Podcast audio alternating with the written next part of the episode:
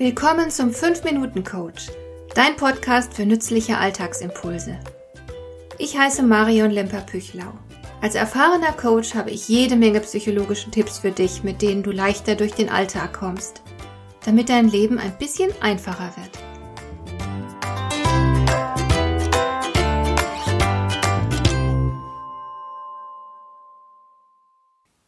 Es gibt mal wieder eine neue Studie zum Thema Depression – und zwar hat das Robert Koch Institut eine EU-Gesundheitsbefragung veröffentlicht. Darin zeigt sich, dass 9,2 Prozent der befragten Deutschen depressive Symptome zeigen. Somit liegt Deutschland über dem EU-Durchschnitt von 6,6 Prozent Betroffener. In Sachen Depression liegt Deutschland nun hinter Luxemburg an der Spitze der EU-Länder. Die Aussagekraft der Studie ist allerdings fragwürdig, denn erstens wird in Deutschland über das Thema Depression besonders viel diskutiert, folglich begeben sich die Leute bereitwilliger in Behandlung und wissen auch einfach mehr über dieses Phänomen.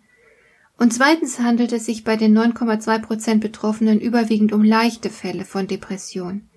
Bei schweren depressiven Erkrankungen liegt der EU-Durchschnitt bei 2,5 Prozent und wir in Deutschland liegen mit 2,9 Prozent Betroffenen nicht allzu dramatisch darüber.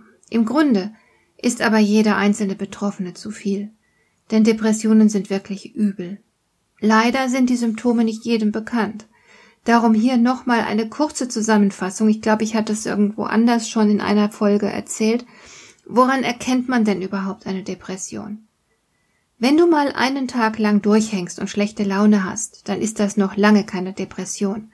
Da gehört viel mehr dazu.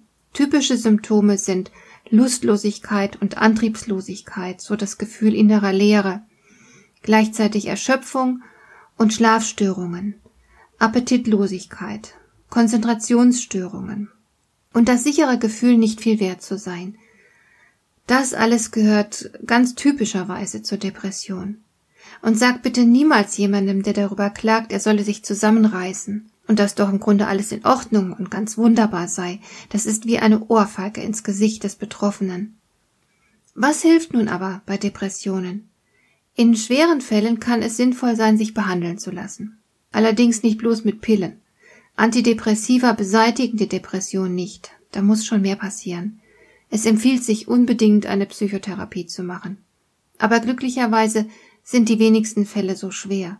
Obwohl man schätzt, dass in westlichen Ländern immerhin fünf Prozent der Menschen im Laufe ihres Lebens irgendwann mal depressiv werden, kann man weitestgehend auf Antidepressiva verzichten. Es gibt Studien, die etwas ganz anderes nahelegen, nämlich die Aktivierung der depressiven Menschen.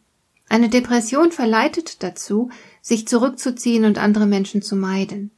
Viele Depressive verbringen zu viel Zeit im Bett, Sie sehen fern, sie grübeln viel, aber sie gehen nicht hinaus und mischen sich nicht unter die Leute. Daraus ergeben sich nur negative Folgen. Man schmort im eigenen Saft, das Grübeln wird immer quälender, die geistige und körperliche Passivität macht schlapp und erzeugt schlechte Laune. Und damit verschärft sich die Depression. Es gibt recht überzeugende Studien, die belegen, dass Gefühle zwar das Verhalten beeinflussen können, die Sache aber ebenso gut umgekehrt funktioniert.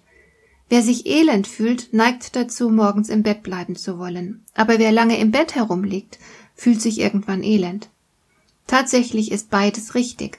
Und wer Botox gespritzt bekommen hat und danach eine eingeschränkte Mimik hat, also nicht mehr richtig lachen und lächeln kann, der riskiert, dadurch depressiv zu werden. Auch das ist ein Forschungsergebnis. Der Körper sendet Signale ans Gehirn. Man hat auf der Basis dieser Überlegungen sogar folgendes Experiment gemacht Depressiven Frauen wurde Botox in die Stirn gespritzt, so dass sie nicht mehr die Stirn in Falten ziehen konnten. Sie konnten also nicht mehr ihre Stirn runzeln beim Gedanken an unerfreuliche Dinge. Und nach zwei Monaten war keine von ihnen mehr depressiv. Andere Forscher haben ihren depressiven Versuchspersonen zu Tanzveranstaltungen verholfen und es stellte sich heraus, dass sich Tanz und Depression überhaupt nicht gut vertragen. Wer sich dem Tanz hingibt, ist nicht länger niedergeschlagen. Mehr tun und weniger grübeln ist auf jeden Fall ein gutes Rezept gegen depressive Verstimmungen. In depressiven Phasen hilfst du dir selbst oder einem anderen Betroffenen am besten durch Aktivierung. In die Welt hinauszugehen ist allemal wirkungsvoller, als sich zu Hause zu verkriechen. Und eines ist mal sicher, Medikamente haben Nebenwirkungen, Aktivität jedoch nicht. Hat dir der heutige Impuls gefallen? Dann kannst du jetzt zwei Dinge tun. Du kannst mir eine Nachricht schicken mit einer Frage, zu der du gerne hier im Podcast eine Antwort hättest.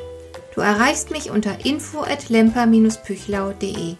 Und du kannst eine Bewertung bei iTunes abgeben, damit diese Sendung für andere Interessierte sichtbarer wird. Schön, dass du mir zugehört hast. Bis zum nächsten Mal eine gute Zeit für dich.